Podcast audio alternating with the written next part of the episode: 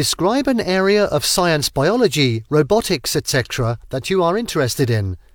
You should say which area it is, when and where you came to know this area, how you got information about this area, and explain why you are interested in this area.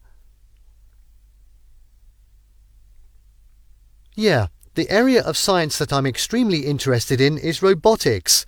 I first came into contact with it back in high school in my computer class.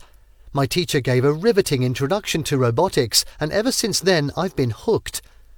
Instead of playing video games or watching movies, I spent my spare time diving into robotics, specifically by exploring the world of AI and automated machines. I browsed online websites and forums like IEEE Spectrum and TechCrunch that constantly update the latest advances in the robotics field.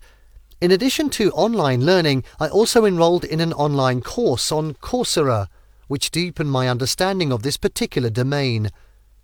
My interest in robotics stems from a fascination with how robots imitate human actions, while at the same time they can tirelessly perform tasks that are either too dangerous or mundane for humans.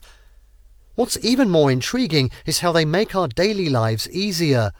From the Roomba that cleans my house to the conversational AI bots like Siri on my phone, these fascinating machines are relentlessly shaping the future and making sci fi a reality. I believe robotics has potential far beyond our current comprehension, and the more I delve into it, the more captivated I become.